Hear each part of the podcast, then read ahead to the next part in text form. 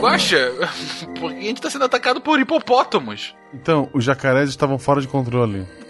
Jacarés? Os lagartos cresceram demais. Mas que lagartos? Cobras, tinham cobras demais aqui. Mas de onde tia, vieram essas cobras? Então, havíamos trazido sapos para controlar os grilos que existiam aqui no local. Tá bom, cara, mas e agora? O que a gente vai fazer? Relaxa, encontramos DNA em mosquitos. DNA de dinossauro.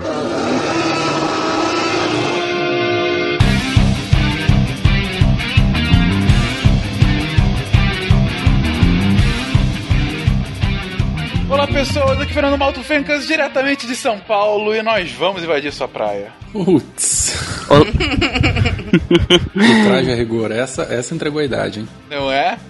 Olá pessoas, aqui é o Caio de Belém e o ser humano é a espécie bioinvasora mais bem sucedida da história. Pura verdade. Vim invasor ou cosmopolita, hein? Responderemos nas próximas horas. Muito bom. Fala galera, aqui é o Werther de Vila Velha Espírito Santo e sim, existem alienígenas entre a gente. Sabia, Oh. sabia que o Carlos estava certo. Fui descoberto. Oiê, eu sou a Flávia, daqui de Presidente Médici, Rondônia. E bioinvasão não é aquele negócio de hacker que entra no Facebook, Orkut e tudo mais do crush pra ver o que, que é que tá acontecendo, Exatamente isso, Isso Flávio. Já mesmo. podemos desligar. né? Diga as passas, Catarina, aqui é Marcelo Guaxinim e pra muita gente no SciCast eu sou uma espécie invasora. Oh, que isso. Ô, gente. E tem gente que reclama das piadinhas, gente, ok. Não ligo pra eles não, eu continuo aqui. Isso Tem gente aí. que reclama de tudo, cara. Tem que ter a alegria do programa. vida. Alegria e ousadia. Você está ouvindo o SciCast, porque a ciência tem que ser divertida.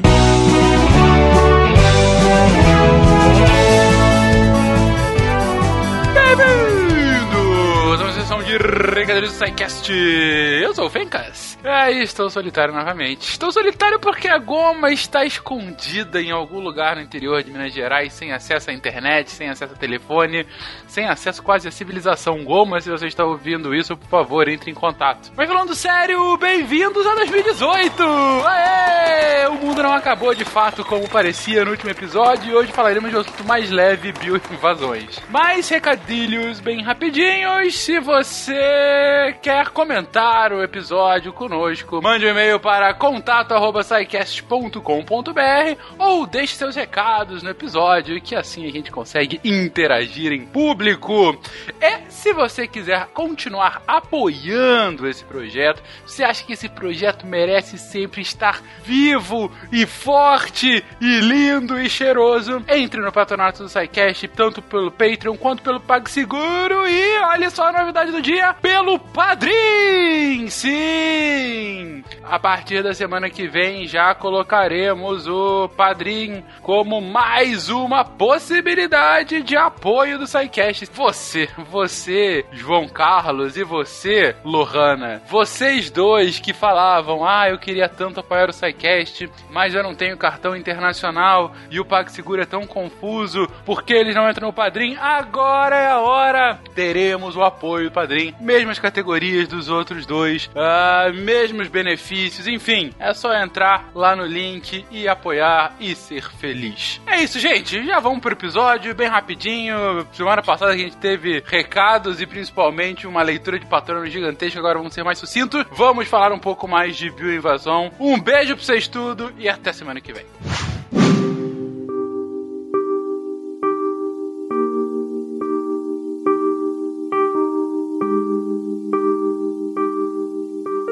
A distribuição espacial e temporal dos organismos é marcada pela movimentação e intercâmbio de espécies, resultando em um equilíbrio entre as migrações e extinções. Esses processos naturais acontecem quando barreiras biogeográficas são transpassadas, podendo ocorrer em escalas geológicas ou em períodos curtos de poucos anos. Mas nos últimos dois séculos, uma nova dinâmica vem mudando a história da vida na Terra. Apesar desses eventos naturais ainda continuarem a acontecer, os seres humanos, ao longo de sua história e com o grande avanço tecnológico alcançado, proporcionaram uma aceleração em tal processo. O transporte de espécies por longas distâncias vem contribuindo para eliminar ou reduzir as barreiras naturais que sempre separaram os ecossistemas e mantiveram sua integridade. Rosa Cristina Correia Luz de Souza, Laboratório de Genética Marinha e Evolução do Instituto de Biologia da Universidade Federal Fluminense.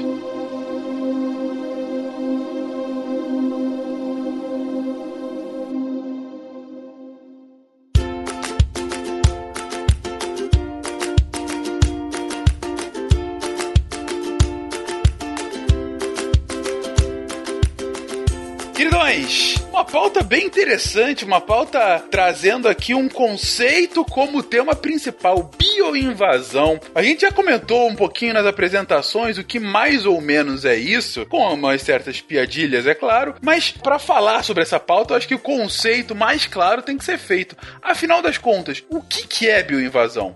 Bioinvasão ou bioinvasora, né? Bioinvasão é o processo, bioinvasora é a espécie. Praticamente são aqueles organismos que eles aumentaram a sua área de dispersão, né? Eles foram bem sucedidos e se estabeleceram em outros locais na biosfera onde originalmente eles não deveriam estar. Né? Então, basicamente, é o transporte desse organismo para esse novo local, alguns exemplares e tal. E uma vez transpassadas essas barreiras naturais, como você bem comentou lá no texto introdutório, eles conseguem se estabelecer e aí criar uma série de complicações para as populações e comunidades nativas, né, dessa, dessa nova área. Mas basicamente é isso, né? A bioinvasão é um processo e os bioinvasores são aquelas espécies, então, que elas aumentam a tua área de ocorrência em função de atividade antrópica, né? Porque naturalmente essas espécies não, não teriam a capacidade de fazer, né, essa, é, fazer esse ato, mas por conta de interferência antrópica, interferência promovida pela espécie humana, eles ampliam a tua área de ocorrência. Mas tem as espécies também que, igual no texto introdutório foi dito, demora anos e anos, né, para ocorrer essa invasão, né, uma coisa mais lenta do que a introdução pelo ser humano, mas é possível acontecer também naturalmente, né? Elas acabam invadindo de alguma forma um ambiente que não era o originário delas. Mas aí a gente, se for uma, uma situação natural, a gente não está falando simplesmente de uma plasticidade adaptativa, e aí é o caso de espécie cosmopolita, por exemplo, aquelas que se distribuem aí praticamente em todos os ambientes. É o caso do ser humano também. É o caso do ser humano, né? É, é, ele é invasor ou ele é cosmopolita? É da feita que parte do conceito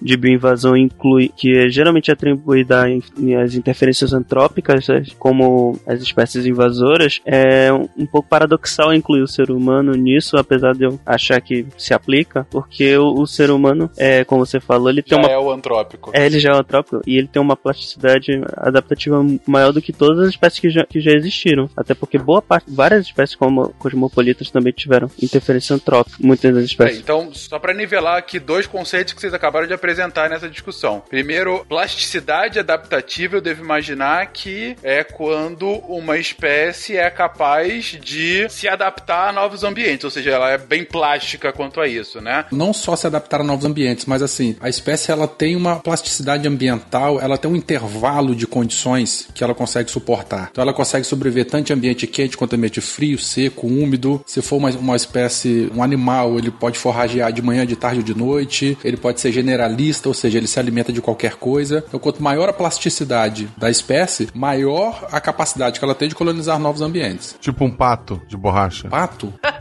Não sei. É um- De borracha. acho que o pato inclui isso. Eu vi um desses bem grande, inclusive na Paulista, não tem alguns meses atrás. Olha a polêmica. Um pato? Um pato que você não viu, não? Ele conduzia uma massa de humanos, Ah, inclusive. ah, tá Ele bom. era o símbolo daquela massa de humanos. Mas enfim, entendi, entendi o ponto. É, eu acho que a ponto-chave aqui, né, Verta, é essa questão dos intervalos, né? Intervalo de condições, a gente pode falar assim. Que são as Isso, necessidades da espécie. Exatamente. Ou seja, o melhor dos animais que todos sabemos é o tardígrado, ele tem uma grande plasticidade ambiental. Tem, Exato, tem. ele mesmo. Ou melhor. E um segundo elemento que vocês colocaram, um segundo conceito, é uma espécie cosmopolita. Devo encarar isso como uma espécie que se adapta a qualquer lugar ou a muitos lugares? Praticamente a gente encontra ela na maioria dos biomas. Né? O, o contrário de cosmopolita é endêmico. Né? Endêmica é aquela espécie que ela tem uma, uma distribuição muito restrita. né? Existem espécies endêmicas de ilhas oceânicas, espécies endêmicas do interior de uma floresta ou de um, do- no meio de um deserto. A gente vai achar, o, o intervalo de condições dela é bem pequeno, então ela só consegue sobreviver em ambientes bem específicos na biosfera. É o contrário de cosmopolita, então, que é aquela espécie que tem ampla distribuição. Eu acho que essa oposição ao conceito de endêmico, que é uma coisa que a gente sempre fala o tempo todo, é bem claro. A gente poderia falar, por exemplo, que cachorro é uma espécie cosmopolita? Cachorro não, Cachorro. cães familiares sim, né?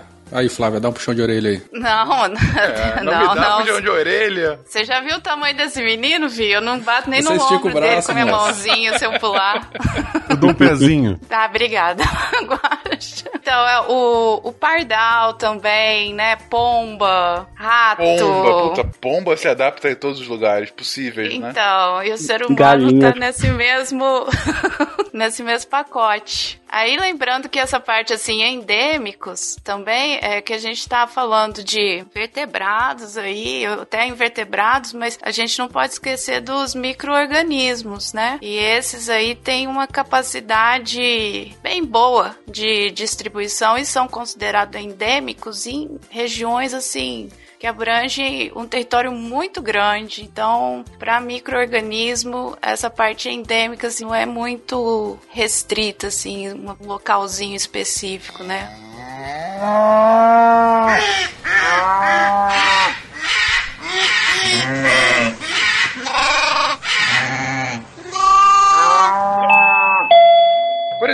eu sei que a Austrália tem um controle bastante grande para entrada de qualquer espécie que não seja endêmica à ilha dela, né? Você não pode entrar com plantas diferentes, com animais diferentes. Inclusive tem um episódio fantástico dos Simpsons que se baseia nisso, que o Bart acaba trazendo um animal, ele traz um sapo para ele e no final do episódio a Austrália tá tomada por uma invasão de sapo. Agora, qual a diferença de eu colocar, olha, trouxe aqui um animal novo para esse ambiente que não é dele, para um animal que de repente toma conta daquele ambiente e consegue se adaptar. Ou seja, vira de fato um invasor, o sapo que toma conta da Austrália. Um, um exemplo que eu, que eu vi crescer foi em Florianópolis com o sagui. Eu acho que o sagui é um miquinho cinza pequenininho, né?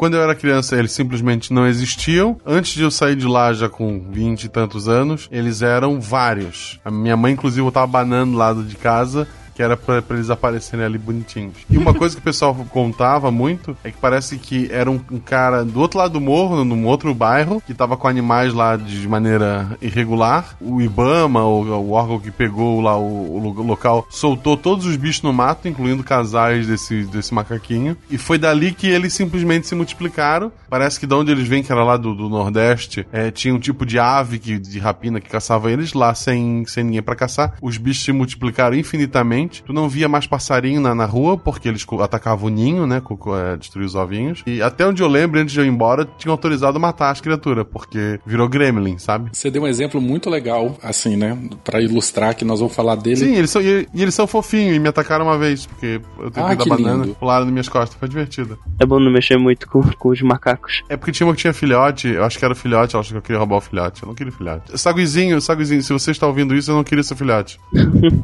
Bom, antes do Guaxa comentar, o Fencas tinha comentado, né, de quando que uma espécie entra, ela está presente ou não, ou ela domina um local. A gente tem que falar aqui de dois conceitos, né, de uma espécie exótica e uma espécie invasora. Então, praticamente assim, todo, toda espécie nova que chega num ambiente onde ela não deveria existir é uma espécie exótica, né? Ela é exótica àquele local. E aí também o pessoal chama na literatura como literalmente como alien, né? Ou não indígena, contrário das espécies nativas, as espécies é, indígenas, né? São, são sinônimos aí. Então tudo que chega é uma espécie exótica. É, caso ela seja liberada na natureza, nem todas elas, nem todos os organismos, eles vão sobreviver. De fato, muitos ou grande, a grande maioria morre, tá? Mas eventualmente, alguns poucos organismos de alguma espécie determinada exótica, ela pode chegar, se adaptar a essa nova condição, né? Ela pode ter uma vantagem competitiva, uma vantagem adaptativa às outras espécies locais, às nativas, né? Então o alien chega, se ele tiver vantagem em cima da, da espécie nativa, se não tiver um predador, ou se ele for um excelente competidor, ou se ele predar os competidores dele ali mesmo nesse novo ambiente, e ele se estabelecer, começar teu ciclo reprodutivo e se estabelecer no local, aí ele vira uma espécie invasora. Então tudo que chega é exótico, e de fato chegam muitas espécies exóticas o tempo todo, em locais, em diferentes locais do globo. Mas nem todas as espécies exóticas conseguem se estabelecer nesse novo ambiente. As invasoras são as exóticas bem-sucedidas no, no certo. ambiente. Exatamente, é, exatamente. Um exemplo muito claro assim disso aí é o tal da a tal da água de lastro. Fala-se muito de água de lastro de navio, né? Que os navios eles precisam pegar água para poder balancear a carga e tal. E a água de lastro é um vetor de introdução de espécies é, exóticas marinhas. É, na maioria das vezes, então, o navio tá lá na China e vem pro Brasil. Se ele muda a posição da carga ou se ele vai com mais carga, com menos carga, eles precisam encher os tanques de lastro para poder estabilizar a embarcação. E aí enche de água lá na, na Ásia e vem pro Brasil e ele acaba, ele, enfim, é, despeja essa água aqui. Ao longo do caminho, muitos organismos morrem. De fato, a grande maioria morre, né? Do, se a gente estiver falando de fitoplâncton, zooplâncton, microplâncton. Só que, eventualmente, alguns podem é, se estabelecer. Portos são portas de entrada para uma série de espécies marinhas aí, bioinvasoras, que nós vamos falar mais para frente. Mas eu quero dizer o seguinte: nem todo organismo que está presente na água de lastro ele vai ser um invasor. Vai ser um exótico, mas o invasor, em alguns casos, não. É, eu gostei dessa definição da Flávia, né? O invasor é o exótico que deu certo,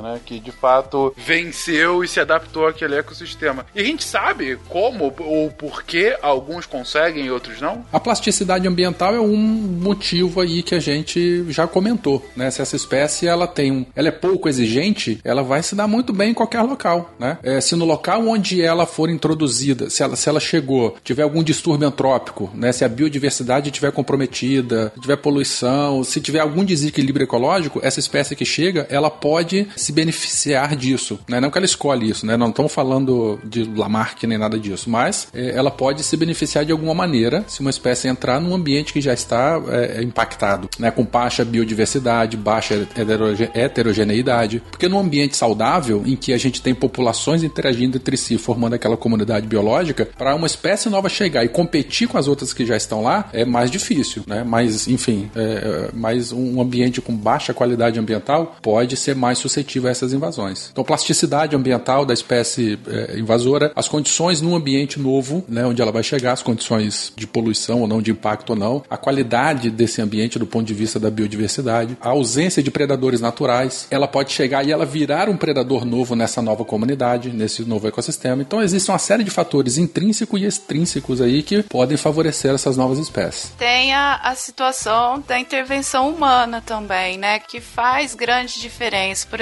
quando eu cheguei aqui em Rondônia, não tinha anu branco, é um pássaro carnívoro. E tinha um ou outro, assim, e o pessoal até falava assim, nossa, porque ele, ele solta um pio bem alto. Aí era tipo mau agouro, entendeu? Ah, no branco piou, alguém vai morrer. Ixi, e porque faz de sentido. tão pouco que tinha. Agora tem tanto que se for morrer todo mundo a hora que ele pia, Acaba aí a população já tinha da dizimado a cidade, pois é. Mas o que aconteceu? Por causa das lavouras de soja, eles eram mais comuns no, no sul, sudeste do, do país, até na Argentina ali, e eles estão subindo junto com a lavoura. Eles comem pragas, né? Eles comem pragas dessas lavouras, lagarta, essas coisas, então cada vez vai chegando mais próximo pra cá. Então, mas ele não foi introduzido diretamente. Ninguém pegou uma espécime e soltou na natureza. Nesse caso, a perturbação, né, a alteração do, alteração do hábitat pela, pela lavoura acabou aumentando a área de dispersão, né, ou a área de ocorrência do anu. Isso, isso Exato. mesmo. Tanto que aqui em Belém também tem bastante, tem bastante anu branco e a maior parte deles ocorre em áreas antropizadas, próximas a, por exemplo, na, na universidade que eu me formei, tinha muito anu branco no museu onde eu, onde eu estagio tem muito anu branco também, tem alguns locais, em alguns locais meio poluídos também aparece o anu branco lá, que eles são de áreas mais abertas, então eles, eles se adaptam ao- onde eles conseguem. Então, esses, esses exemplos aí que a gente. Na verdade, o exemplo que a gente começou a falar foram de mecanismos de dispersão, né, que ocorrem naturalmente. Né, é que a dispersão nada mais é do que um aumento da tua área de ocorrência. Né, a, a- essa dispersão ela pode ser ativa ou passiva. Né, ativa quando o organismo se desloca por meios próprios. No caso aí, o ANU que foi acompanhando né, a mudança no hábitat é, promovido pela, pela expansão agrícola. Ele se alimenta dos insetos que estão presentes lá. Mas assim, muito alimento, né, um nicho desocupado para poder, né, enfim, não, não- tinha uma espécie ou poucas espécies estavam presentes lá e ele foi se adaptando muito bem com uma fonte constante de alimento, fazendo então a dispersão ativa. Existem outros tipos de dispersão que são é, é a passiva, né, é em que o, organismo, nesse caso aqui é muito comum com vegetais e organismos pequenos, né, que é como no caso da anemocoria, né, dispersão pelo vento, em que as sementes elas são lançadas ao vento, elas podem ocupar novas áreas. Ou no mar, né, se a gente estiver falando de larva de peixe ou ovos ou poros de, de, de, organismos que eles são distribuídos pelas correntes. Mas isso tudo, como a gente já comentou, é um processo natural, né? É, o problema é quando o homem acelera isso aí ou permite que essas espécies, ou ele transporta intencionalmente essas espécies para outros locais. E aí já começa o processo de bioinvasão que nós vamos falar mais para frente. Então, essa parte aí que eu, que eu fico na dúvida da, da ativa, eu carregando alguma coisa daqui para um lugar onde não tem, é passiva para coisa, mas é ativa no. Sim, é. Mas não deixa de ser uma bioinvasão também, né? Você está promovendo o aumento da área de, de ocorrência dessa espécie. Isso de carregar, eu pesquisei aqui rapidinho qual era a história verdadeira do sagui. Ah, é de levar. Caminhoneiros levavam filhotes para dar de presente para a esposa. Quando o sagui fica adolescente, ele fica muito bravo, muito violento, e daí soltava ele na natureza. E foi assim que eles surgiram. E olha que interessante, o Brasil, ele é um país, né, continental, a gente tem uma, uma variação latitudinal muito grande. Né? Então, se a gente pegar o caso da nossa BR-101, que corta o Brasil de norte a sul, aqui embaixo, aí no sul do país, o, o clima, o bioma é de um jeito, mas se seguir pela estrada, a gente passa pelo sudeste, nordeste e vai até lá para cima. A gente passa por ambientes completamente distintos. E esse caso de caminhoneiro, ele já foi reportado na literatura, né, que o cara vem lá do nordeste, compra um macaquinho e desce aqui embaixo e indiretamente, né, essa estrada que corta, a BR-101 que corta o Brasil de norte a sul, ela, ela funcionou como uma via de dispersão ou de bioinvasão de algumas espécies de, de sagui aí ao longo da, dessa nossa linha de costa aí, paralela à costa brasileira. Então a gente tem assim fragmentos de florestas e tal. Por exemplo, o mico-leão dourado é bastante comum aqui na região do norte fluminense, né, uma região de Mata Atlântica e tal, e ele é endêmico daquela região. É, ele é um macaquinho muito bonito, é um saguizinho também, muito bonito. Ele foi muito procurado no passado para coleções, para zoológico, para cativeiro, porque ele é muito diferente. Então, além dessa pressão antrópica, ele também vinha sofrendo por conta de invasão dessas outras espécies de sagui que foram introduzidos de maneira antrópica, por conta desse tráfico de animais silvestres aí ao longo da, da BR. E a área dele, onde ele ocorre, lá no norte fluminense, ela é, é, é cortada pela BR-101. E aí, é, é, essas populações chegaram quase à extinção. Tiveram que pegar micos leões dourados de, do zoológico do Rio, algumas espécies, se eu não me engano, de Londres ou Alemanha, não lembro, de algum, de algum país europeu, para fazer, né, a, promover a, o intercâmbio genético, para poder fazer fecundação e soltar os bichinhos da natureza aqui em estratégias de repovoamento. Mas isso é, é assunto para um outro podcast. Um outro exemplo, também envolvendo macacos, mas esse exemplo ele é um pouco menos drástico porque envolve o arquipélago do Marajó, porque o Marajó ele é composto por, por várias ilhas, além de uma ilha maior. Então o que acontece é que a minha namorada fez recentemente um levantamento de, de espécies de mamíferos de grande porte no, no Marajó e ela verificou que algumas espécies de macaco prego naturalmente ocorriam em algumas ilhas do Marajó e não em outras, mas também foram ela foi vendo que registraram, como é que eu digo, registraram a presença de, dessas espécies que não ocorriam naturalmente em uma ilha como ocorrendo nessa ilha e conversando com, em viagem de campo, conversando com os nativos, verificou-se que alguns nativos levavam esses macacos de, um, de uma ilha para outra ilha, assim, assim levando a espécie junto.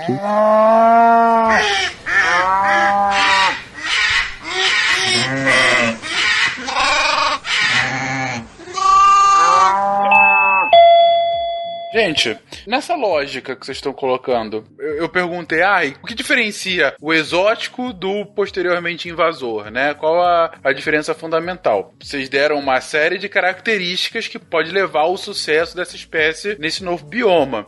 Agora, é de alguma forma possível você prever isso? Do tipo, ah, se eu colocar aqui, se eu colocar uma baleia no meio da floresta, eu sei que ela não vai ser invasora. Ela vai ser exótica por alguns isso. minutos até morrer. Ou até ela cair do céu, né? Vai se transformando, vira uma baleia, puf, Ou morre. até ela cair do céu, exatamente. Excelente, melhor exemplo ainda. Junto com o vaso de petúnias. O vaso de petúnia também, exatamente. O vaso de petúnias e, e a baleia, elas não são espécies espécies invasoras do céu. Agora, se eu. Mas ao mesmo tempo, se eu colocar um leão no meio da floresta amazônica, um leão não, uma, uma pequena quantidade de leões para que eles se reproduzam, teria como, dado o que eu conheço do bioma amazônico e da espécie leão, eu posso é, é, prever que tipo de comportamento isso poderia acontecer a partir daí? Ou, ou não, pelo menos aproximar, enfim. Bem, seria possível. Aí, no caso dos leões, como eles são espécies de savana, em, em Mata Virgem eu não, não tenho tanta certeza se eles iam ter sucesso, mas talvez nas, em algumas savanas amazônicas, umas áreas mais abertas ou campos, e aí ele já, já poderia ter um sucesso maior. Mas, assim, é possível prever o que pode acontecer com determinadas espécies quando elas são introduzidas em alguma área. Eles iam morrer de gripe, lá é muito úmido. É. pois aí tem outros fatores também. A gente pode falar dos javalis, Pumba. então. Ah, o Pumba, é isso. É. Ti- Tipo o Vamos, Pumba. vamos lá pegar ele lá da savana e trazer ele pra cá. E aí, pra, pra ser criadinho em cativeiro. E aí ele destruiu o cativeiro, porque pensa, no, ele devia ser o javali da Tasmânia. É um javali, afinal.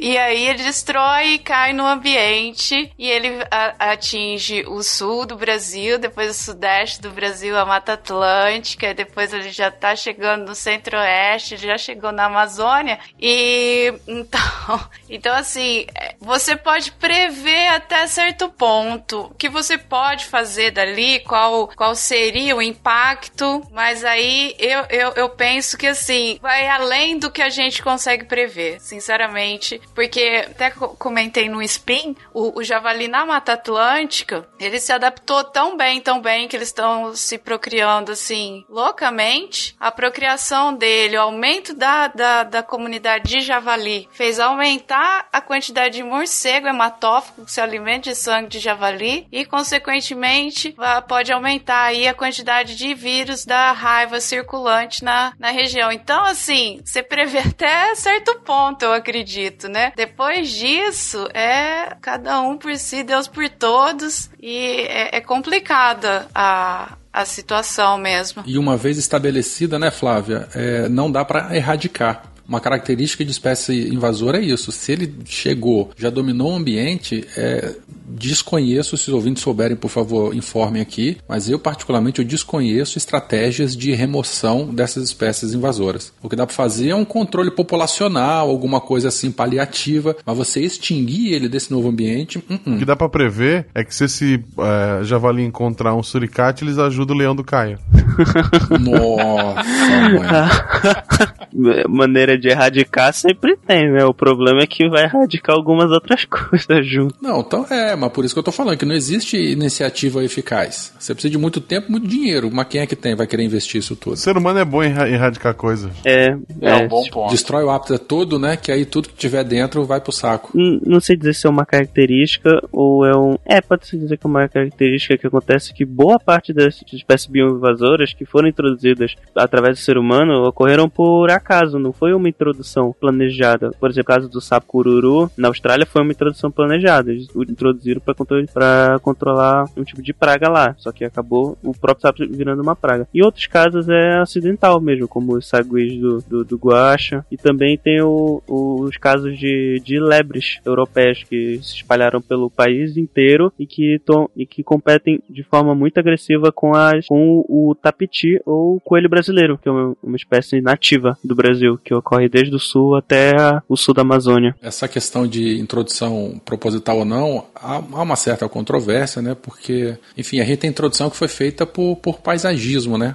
É, é, novos locais aqui, né? Aroeira que foi para a América, ou não só paisagismo, mas a própria civicultura, né? O eucalipto que veio, pinos que veio. Então, assim, a gente tem um pouco das duas coisas, né? Das duas formas de introdução, ativa ou, ou passiva. A gente já comentou aqui da água de lastro, né? Mas os cascos de embarcações também são formas de, de introdução. Aí não vem a larva, mas vem o indivíduo adulto que se fixa lá. né? Além de casco de embarcação, plataforma de petróleo, a própria agricultura, que já comentei agora há pouco, o paisagismo, o tráfico de animais, né? E onde o homem se desloca, ele pode levar organismos proposital ou sem, sem, sem querer. Eu queria voltar o que você tinha comentado anteriormente sobre essa capacidade da gente prever, né, a situação. Tem tem uma um caso da da Austrália e Nova Zelândia, principalmente, é que eles introduziram aquela árvore, willow, que é, que é um, parece um chorão. Ela é europeia e ela é para para evitar erosão. Então eles levaram para lá e plantaram para na, nas áreas de, de encosta ou, ou de rios também para evitar a erosão. Elas se adaptaram extremamente bem e tomaram conta da, da região. E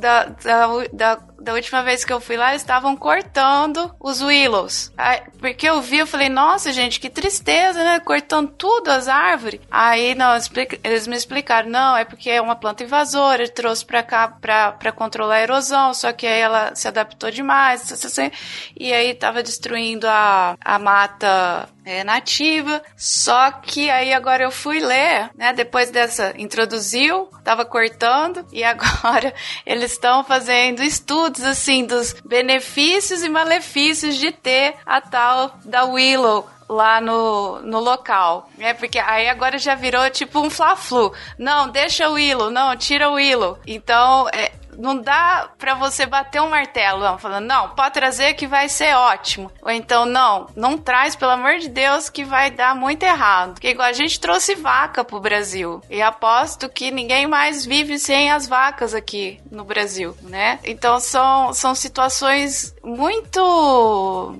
específicas, assim, para você poder fazer um, um, cálculo, uma, ter uma ideia geral, né, para uma próxima espécie. Para quem não sabe, a, a, a, Flávia tem um marido importado. É, ele é invasor, na verdade, ele se deu que muito que é o bem Willow, aqui. Flávia?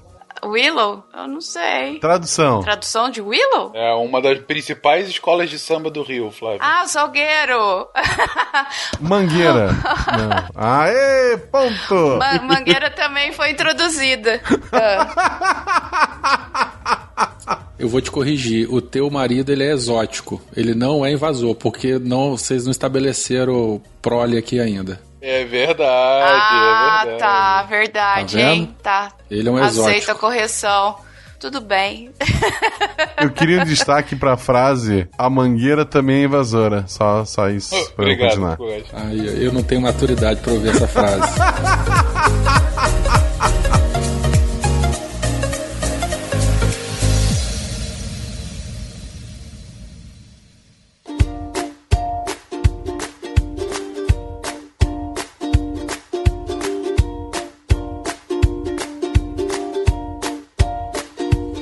Eu, eu posso dizer que, bem, eu sou de Belém, né? Que é conhecida como a cidade das mangueiras. E tem mangueira em tudo que é canto aqui. A mangueira não é uma espécie amazônica, é uma espécie asiática que foi introduzida É, aqui. o- a, a jaca também, né? É, a jaca também, rambutã, mangostão, umas outras frutas que tem aqui de nome esquisito. E a gente não vive mais sem manga em novembro e dezembro. É essencial para a existência do ser humano brasileiro das mangas nessa época do ano. Não, Não é só para o verdade? brasileiro, mas muitas espécies, por exemplo, voltando nos macacos, algumas populações elas migram em áreas de alimentação dependendo da florada da fruta predominante. Então você tem manga que é na época do ano, o jambo, a jaca, né? É, dependendo da florada, essas espécies elas vão é, migrando em áreas diferentes aí para poder se alimentar e já contam com esse suprimento para poder passar ah, o ano, né? Pra, no teu ciclo de vida aí. Ué, gente, eu acho que a cana, né? A cana, que foi a principal atividade econômica brasileira por mais de dois séculos no início do Brasil. Café também. O café, Gente, como esquecemos do café? cana e café. Possivelmente as duas principais monoculturas brasileiras até a soja, né? É, hoje em São dia duas soja. espécies.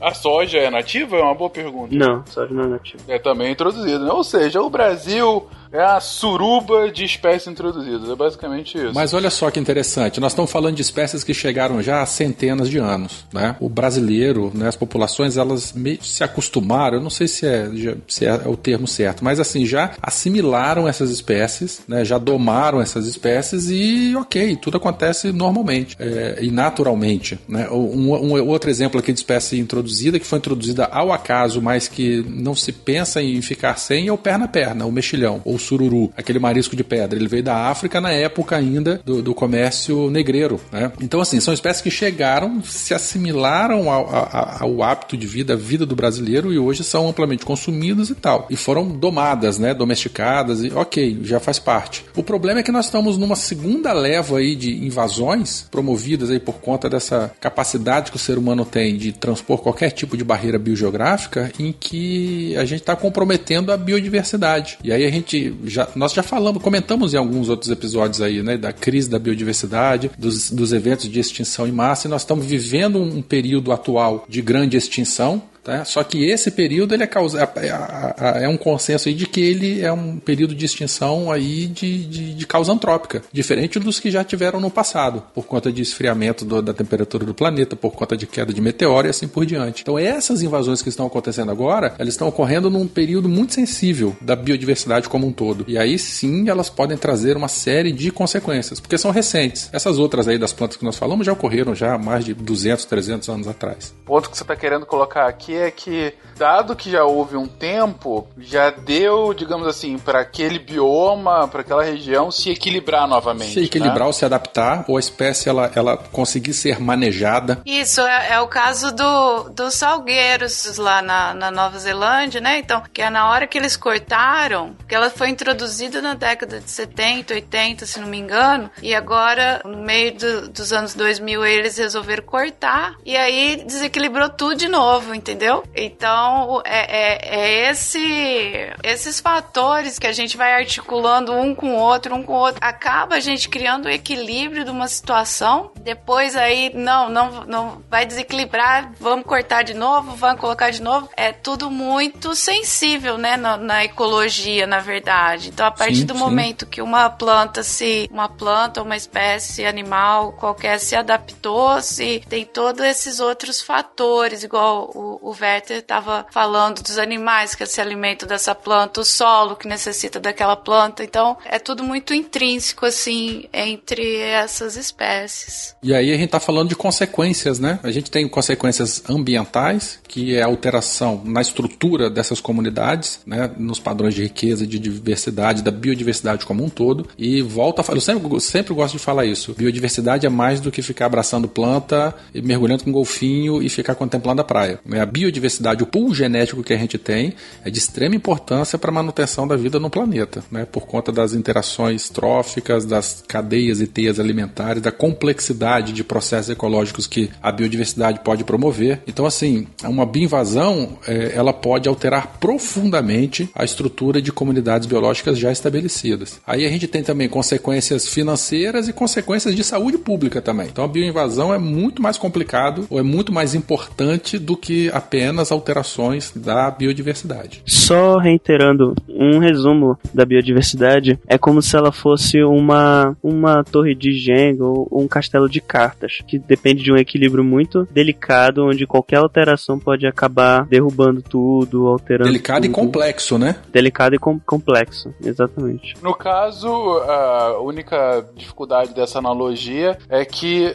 ela não cai, né? Digo, ela cai, mas na verdade ela se reestrutura, né? Sim, é como sim. se a torre de Jenga você tira a peça errada, ela cai, mas logo ela se reconstrói com uma outra forma, não é isso? Isso, isso. Mas também serve como uma boa analogia porque o, a biodiversidade ela não se extingue, ela se reconstrói. Existe o conceito também de resiliência, que é o quanto um determinado hábitat ou ambiente é capaz de resistir a determinadas alterações. E não necessariamente quando algo é, quando um impacto ocorre, aquele ambiente vai voltar a ser o que era. Um exemplo disso são os processos de desertificações, onde, sei lá, uma parte da floresta é desertificada, ela não volta a ser uma floresta, ela vira um outro ambiente, ah, que é um, sim, que é um sim, deserto, sim, sim. e onde no, outras espécies vão passar a ocupar aquele, aquele ambiente. Não, sem dúvida. É, quando eu quis colocar que ele se, se reconstrói, é porque mesmo num deserto você vai ter um novo equilíbrio, mas não que esse equilíbrio volte a ser, não é um. É, não necessariamente é elástico. Não é né? o mesmo equilíbrio. É. Exatamente. É, você tá mudando o ponto de equilíbrio equilíbrio, esse que é o ponto, É- né? Isso, é. Mas pra falar de consequência, eu acho que o Werther cita muito bem que as consequências são complexas no próprio bioma, como o Caio colocou, e isso vai ter um impacto gigantesco financeiro de saúde pública, né? A gente tem que lembrar, gente, que por mais que eu tenha feito essa ressalva de um novo equilíbrio, é, é aquela velha lógica do tipo, nós vamos destruir o mundo. Não, a gente não vai destruir o mundo, o mundo continua. O que muda é a nossa vida, né? A nossa qualidade de vida nesse mundo. É, é quem tá no mundo. Exatamente. Se a gente tem uma mudança abrupta de todos os biomas terrestres, eles vão se reequilibrar de alguma forma. Mas o- a preocupação é que não necessariamente nesse reequilíbrio a gente tá nele, né? Exatamente. Então, Exato. é sempre essa preocupação quando a gente vai falar sobre impacto ambiental, né? Porque é, ao que se tenha um impacto, o modo de se viver daquele bioma vai ser alterado. E aí, pessoas que dependem, que são impactadas por aquele bioma, é, é, acabam tendo que mudar a forma em que vivem, né? Se você tá falando com relação à, saúde pública, eu acho que um bom exemplo seria é, quando entra um novo vetor de doença num, num bioma e, e um novo vetor que não tenha é, que não tenha ou tenha poucos predadores, né? É, porque a doença em si, então você tem o ambiente, ah, o patógeno e o vetor. Se falta um desses, né? O, é, quer dizer, o hospedeiro, o patógeno e o vetor. Se tá faltando um desses, você não vai ter o ciclo da doença. Se consegue juntar os três, aí o ambiente tá bom, tem o hospedeiro, tem o patógeno, tem o vetor, quando é doença vetorial, né? Aí, fi, aí é festa pro patógeno. Igual nesse caso aí da dengue, zika principalmente, que teve essa, esse, esses últimos surtos, né, que, que, que, que ocorreram aí, lá no Nordeste, principalmente em Pernambuco, por causa da seca. Aí o pessoal teve que guardar água em reservatório. Aí guardando água em reservatório aumentou a quantidade de mosquito. E esse vírus sendo introduzido no, no país, aí tem lá, tem o hospedeiro, que é a gente. Tem o hospedeiro, tem o patógeno e tem o vetor. Aí pronto, aí o negócio dissemina de forma assim espetacular, né? É bem interessante, assim, é triste, logicamente, mas é interessante de ver de forma assim da análise biológica, né? Da movimentação, como é que ela ocorre, né? E como que cada coisa, por exemplo, ah, deu seca. Pô, deu seca no lugar, então não era pra ter mosquito, né? Mas tem, porque as pessoas precisam de água do mesmo jeito, então elas têm que reservar água. Então, assim, é, é bem importante todo esse ecossistema de como tudo funciona e, e co- como, como o Caio falou, é tudo muito assim delicado, delicado na forma de ser minucioso, de ocorrer essas situações. Eu tava vendo no, no jornal esses dias aí todo ah, o tratamento que essas crianças que nasceram com microcefalia estão tendo que passar, eh, o, o investimento que tem que ser feito para manter a qualidade de vida dessas crianças. O governo não tá dando conta. Então vai, uma coisa vai gerando outro problema, outro problema, e, e, assim a saúde pública já não vai muito bem das pernas. Então, você tinha comentado anteriormente, né, a Austrália, por ser uma, uma ilha, né, ela tem um controle rigoroso de entrada de, de qualquer tipo de, de espécie ou exótica.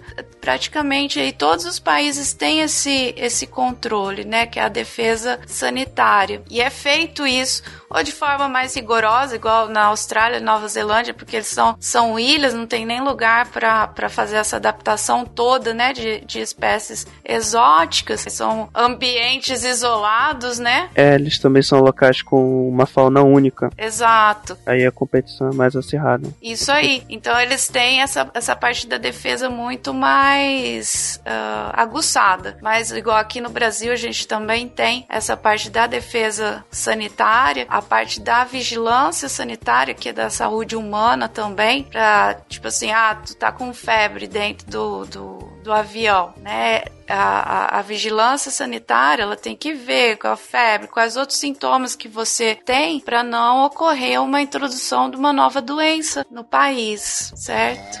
ああ。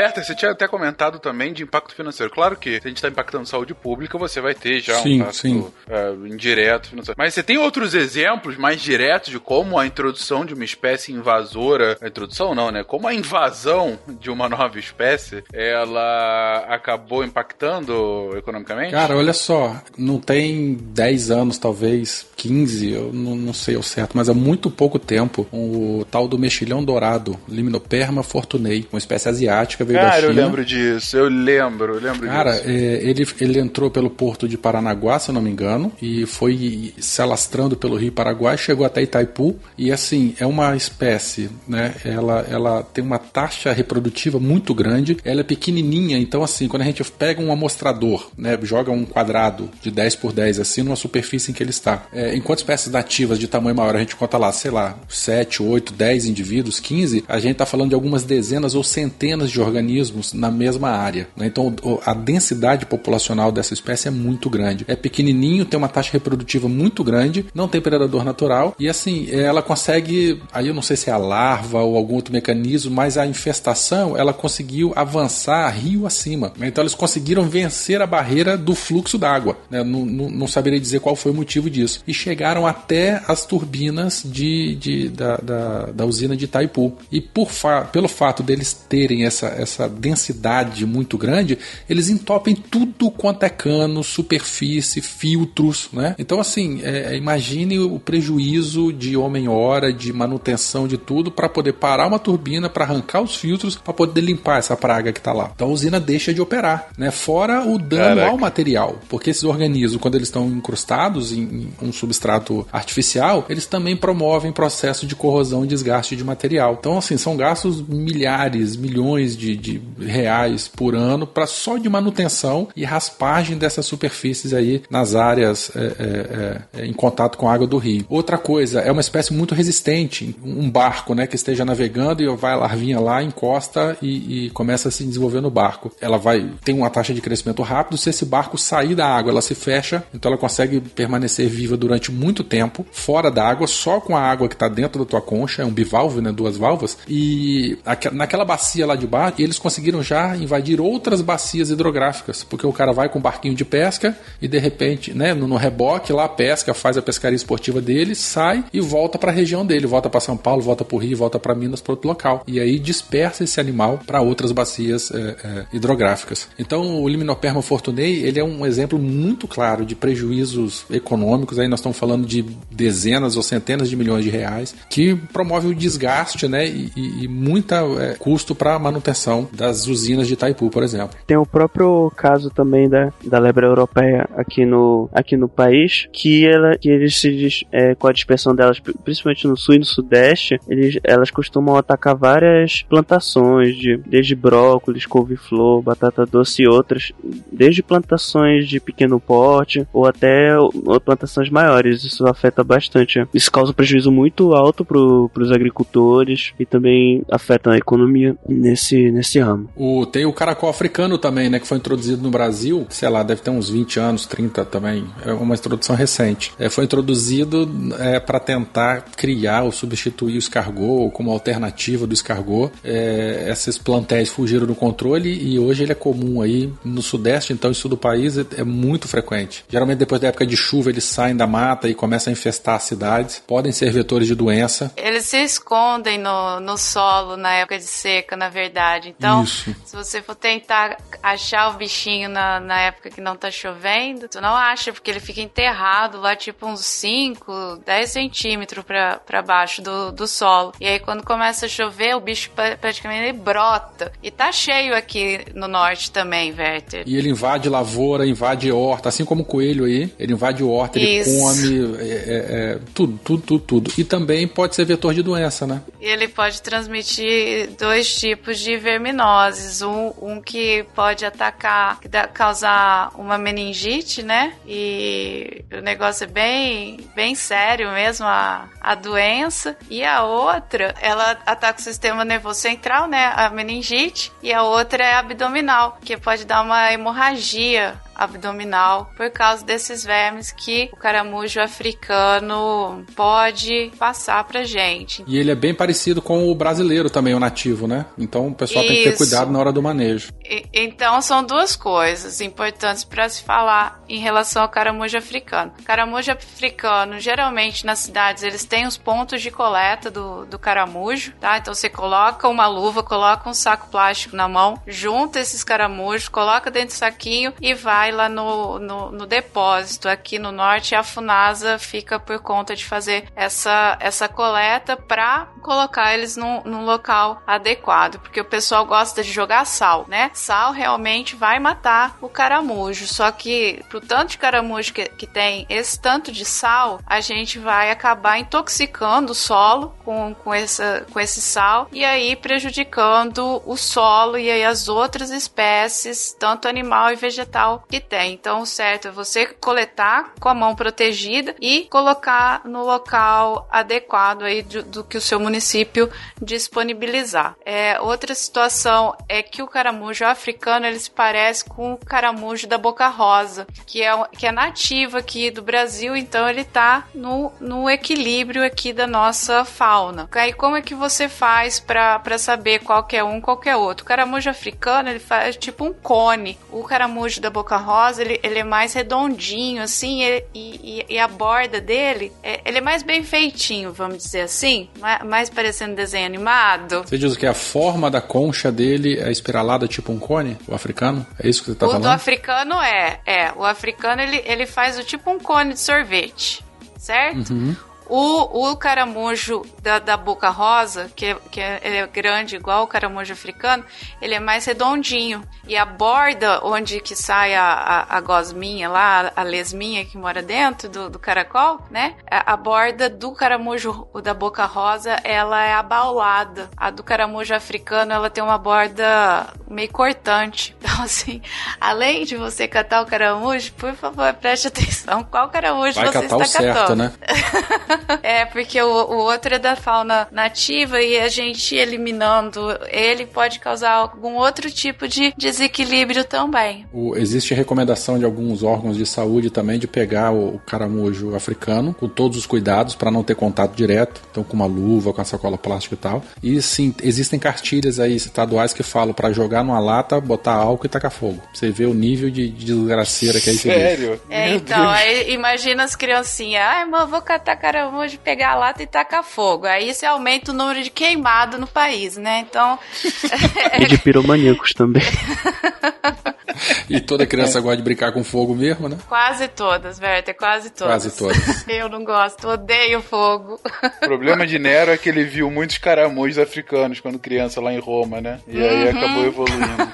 Uma outra situação financeira que eu acho muito importante a gente falar é tem a, a mosca da carambola. A mosca da carambola é uma mosquinha que ataca as frutas e ela causa um prejuízo econômico assim imenso. E, e o Amapá ele serve, ele é tipo uma zona tampão pro Brasil porque a nossa fruticultura, né, a exportação de fruta do Brasil é extremamente grande e o, o Amapá acaba virando uma zona tampão para não introdução da mosca da carambola no restante do país. Né? Ela veio da Guiana, foi introduzida no Amapá e por lá eles conseguiram controlar para que não se espalhasse para o restante do Brasil.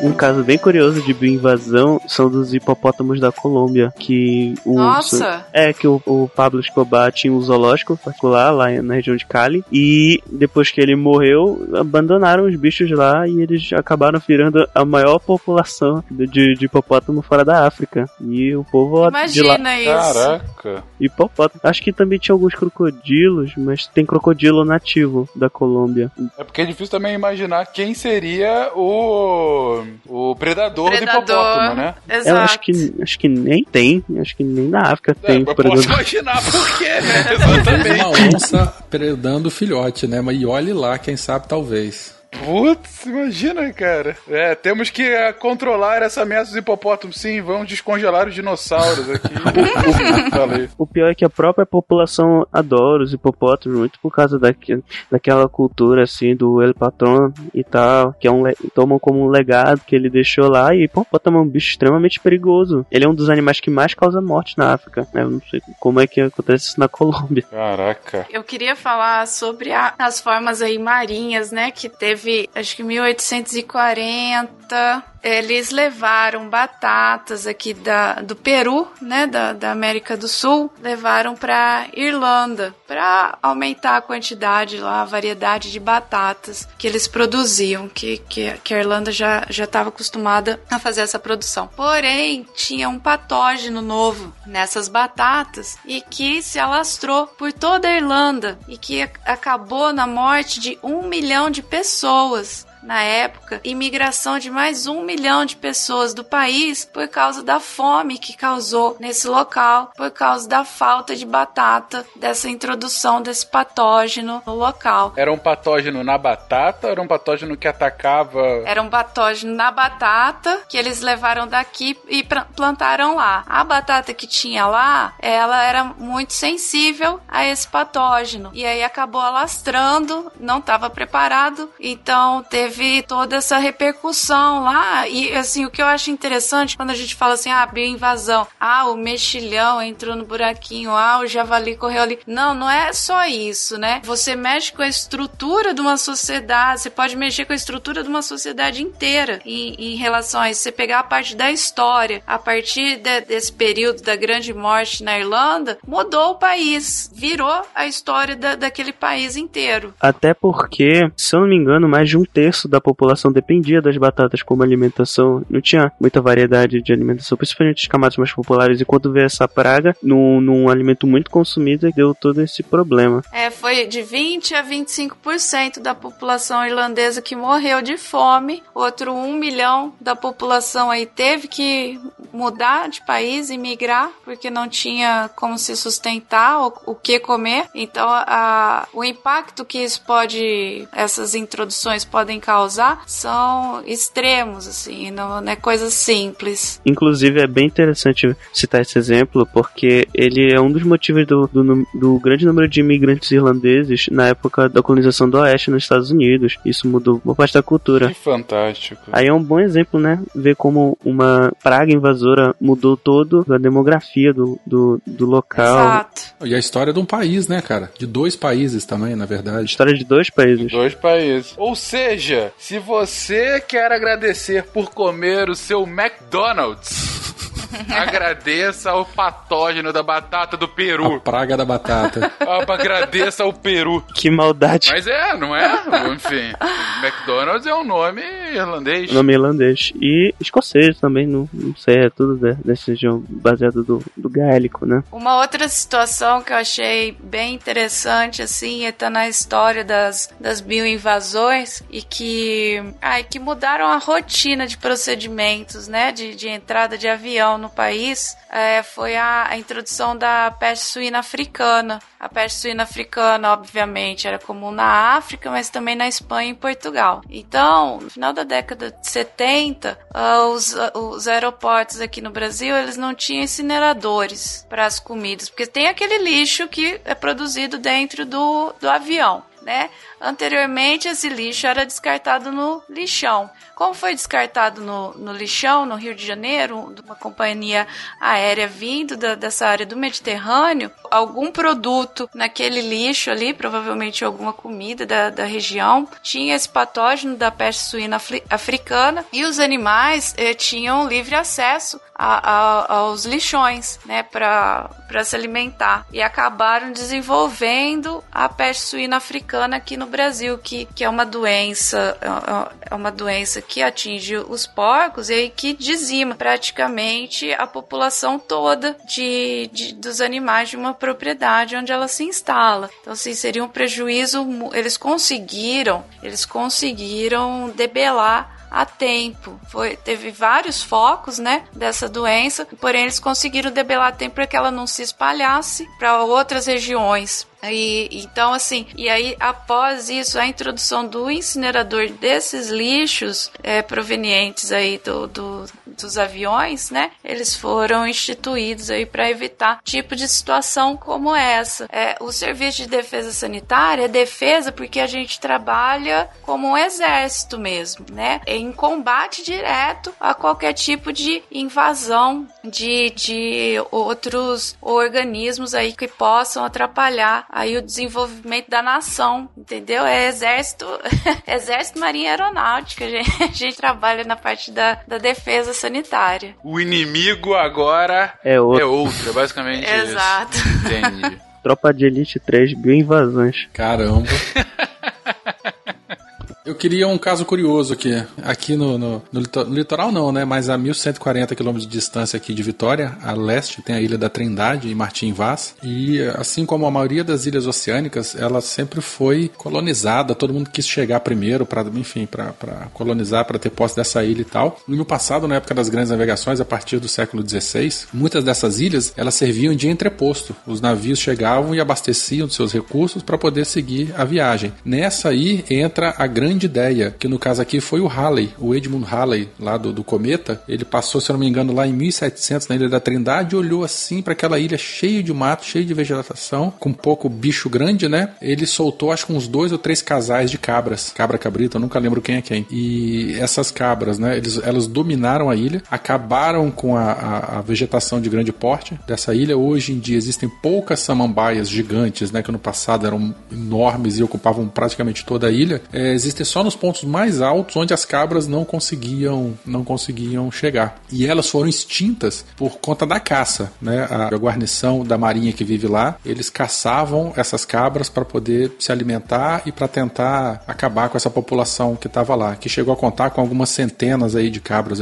talvez algumas milhares de cabras lá, que acabaram com a vegetação de grande porte. Trindade é uma ilha que chove muito, não tem rio lá, mas é uma ilha muito alta, então tá aqui no, no, no mar quente, então ela tem muita condensação e chove, praticamente chove todo dia lá. E aí retiraram é, é, essa vegetação de grande porte, foi retirada, então é muito comum vossoroca lá, então olha para a ilha assim, ela é toda rasgada em alguns pontos, com um monte de terra sendo drenada por oceano por conta dessa boa ideia que o Halley teve em 1700 de jogar cabra lá. E elas foram praticamente extintas tem pouco tempo também, deve ter uns 10 anos no máximo. O pessoal ia lá de helicóptero e fazia treinamento de tiro ao alvo para poder. As últimas duas foram mortas através de um voo de helicóptero que um, um sniper da, da marinha é, é, matou as duas lá e fizeram um churrasco com elas.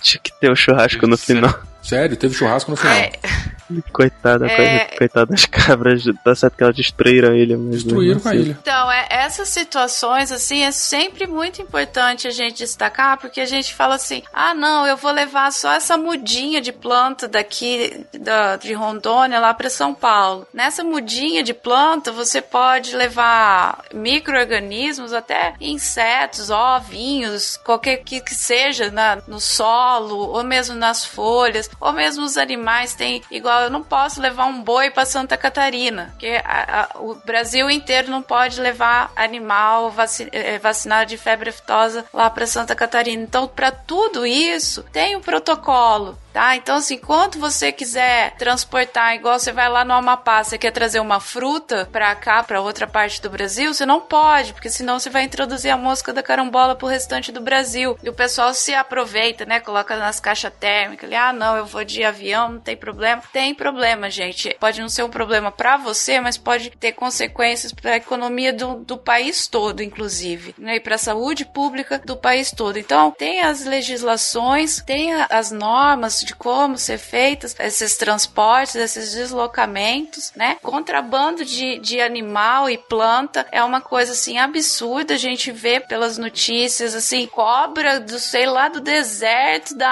África, venenosa no meio de, do, do jardim no interior de São Paulo. Que não deve ter nenhum veneno específico pra ela também, né? Em caso de É picada. um, um soro É, um soro, perdão. Exato, que vai ter o soro específico pra essa cobra. Você nunca vai imaginar um negócio desse, né? Então, assim, ah, nossa, eu quero ter um animal exótico. Não, gente, menos. É, ter um gatinho aí, né? Um cachorrinho já tá bom. né? Não precisa ser tão diferentão assim. Vai no básico, porque tem, tem umas coisas que acabam fugindo ao controle da, da, da gente, da, da situação.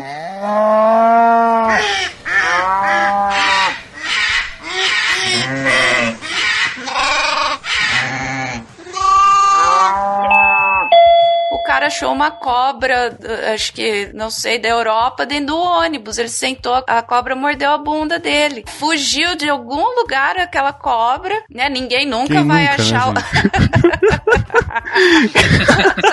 Então, assim, é bem interessante essa parte de, de você entender como é que funciona, o porquê dessa, dessas cobranças, dessa legislação toda que, que é debatida, que é exigida, porque ela pode colocar em risco, assim, várias coisas no, num país todo, né? Não é só relativo à sua pessoa, né? É toda uma nação. Então, é, inclusive, eu, eu coloquei pro link no post aí, para quem quiser viajar com cão e gato, né? Que geralmente o pessoal usa para viajar mais, é, ninguém leva a, a, a iguana para passear em outro país, mas aí para cão e gato eu coloquei o link no post para ver as normas direitinho, porque tem, tem países que não aceitam, tem países que você tem que é, fazer quarentena ou fazer exames específicos, então tem toda uma, uma legislação a ser seguida em relação a isso. E quando vocês forem fazer viagens internacionais e lá, a hora que você estiver chegando de volta no Brasil, ou então entrando no outro país lá, perguntando: você esteve alguma propriedade rural nos últimos 30 dias? Se você esteve, por favor, assinala lá. Sim, estive sim.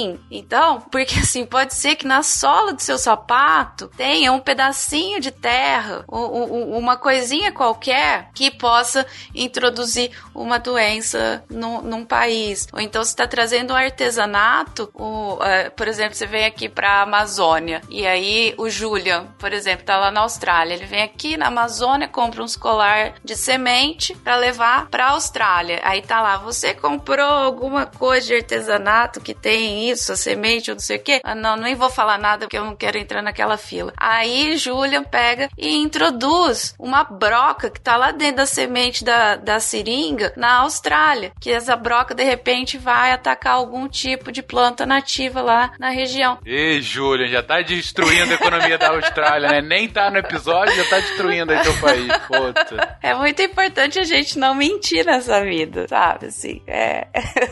Será que tem aquela legislação pra aqueles porquinhos que viraram moda há um tempo? Não sei se você se Quais lembra disso. porquinhos? Eu não sei qual é a raça de porco, mas é um- uma que não crescia muito. E tinha virado moda, as pessoas estavam criando esses porcos. E tinha até dado um problema que as pessoas às vezes compravam um porco vietnamita, que é um bicho de mais de 200 quilos. Nossa. Aí comprava achando que era Ah. essa raça e depois o bicho chega, o bicho crescia, ficava enorme no meio da, da mansão, sei lá, o que de quem comprou. Coitadinho do porco. Se- Sempre tem legislação para qualquer tipo de, de importação ou exportação de, de animais, né? Por exemplo, os ferrets, o furão, eles podiam ser comercializados no, no Brasil desde que eles fossem é, castrados, né? É, est- estéreis. Então, assim, poderia é, nessa situação que senão, imagina o bicho ele consegue fugir pelo ralo, a invasão de ferret no, no país. Até porque tem alguns mustelídeos brasileiros também. Aí vai ter um. Vira uma espécie. É, é- essa parte de, de, não, de não mentir no aeroporto, eu acho muito importante. Eu tenho uma história bem interessante que, que um fiscal da, da Vigiagro, né, que é, a- que é a Vigilância de Defesa Sanitária Internacional, ah, o fiscal contou que uma vez eh, a pessoa chegou com uma caixa, aí passou pelo raio-x, eles viram que parecia uma cabeça de algum bicho. Aí perguntaram pra, pra pessoa, falou assim, a senhora está trazendo o que? Ela falou, "Ah, é uma cabeça de um búfalo. Aí todo mundo falou, oi? Meu Deus. Ela, sim, é uma cabeça de um búfalo, porque é, eu fui encomendada de fazer um, um trabalho religioso e, e essa é a oferenda que, que tem que ser feita. Aí o que, que você faz numa situação dessa, né? Eu achei muito, muito interessante do pessoal da, da, da fiscalização. Eles respeitaram a, a situação religiosa, né? Falou assim, ó, só que vocês vão ter que fazer esse ritual, vai ter que ser feito aqui mesmo dentro do aeroporto. Imagine a cena. Não, Caio, a cabeça de um búfalo. O búfalo é o tamanho da minha pessoa, a cabeça dele. O búfalo, aliás, que tem muito no Marajó, é uma espécie introduzida. Exato, É aqui aí. em Rondônia também conseguiram introduzir aqui no, na, na. Tão bonitinho É o búfalo. eu lindo, gosto. né? Eu gosto dos búfalos. Mas tranquilo. destrói que é uma E a cabeça beleza. dele é bonito? Gigantesca. Vixe, Maria. Podia ser uma nordestina, né? Também, levando um cabeça de bode pra comer, levando É, miguaria. então, citar alguns episódios que tem a ver com o assunto. É um bastante antigo que é o Saúde dos Oceanos. A gente comentou sobre introdução. O próprio episódio de migrações humanas, que a gente falou também sobre dispersão, área de ocorrência. É, aquele episódio de febre amarela, que nós falamos também um pouco sobre isso. Então os ouvintes podem resgatar esses outros aí, ouvir, né? Quem não ouviu, para poder se inteirar mais aí é, do assunto aí. o de perereca. O de perereca Exato. também. Não pode esquecer as pererecas. Aham, aham, aham. Caraca, Flávio. Só pra finalizar, imagine essa cena, fica como um cautionary tale. A pessoa pensa em trazer uma, uma mudinha, aí pensa, ah, não vai dar nada, entra a tela do Bob Esponja, 10 anos depois, e aí vira tudo, vira a paisagem do Mad Max. É o que Meu Deus, que isso? E o Caio tem razão. Então é basicamente É. isso. O prequel do, do primeiro Mad Max é, na verdade, uma, uma bioinvasão. É, mistura com 12 macacos também. Vamos invadir! Ah, uh, uh, entendi. vamos invadir! Vamos, Fencas! É, eu tenho uma pergunta pra vocês, na verdade. Eu tenho um, um amigo, um amigo meio nerd e tudo mais, que roubou de um laboratório Ai. DNA reconstruído de dinossauros, de vários tipos de dinossauro. Se ele, por acaso, for morto por um Velociraptor e esses DNAs forem perdidos por aí e esse DNA puder virar um dinossauro, isso é um tipo de bioinvasão? Seria. Seria. Corremos esse risco. Não andem com DNAs modificados por aí. É, por favor, gente, se controla.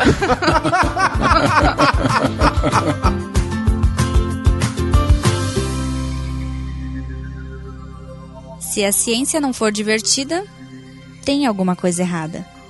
Tem que ser divertida. A coisa mais divertida que tem é a ciência.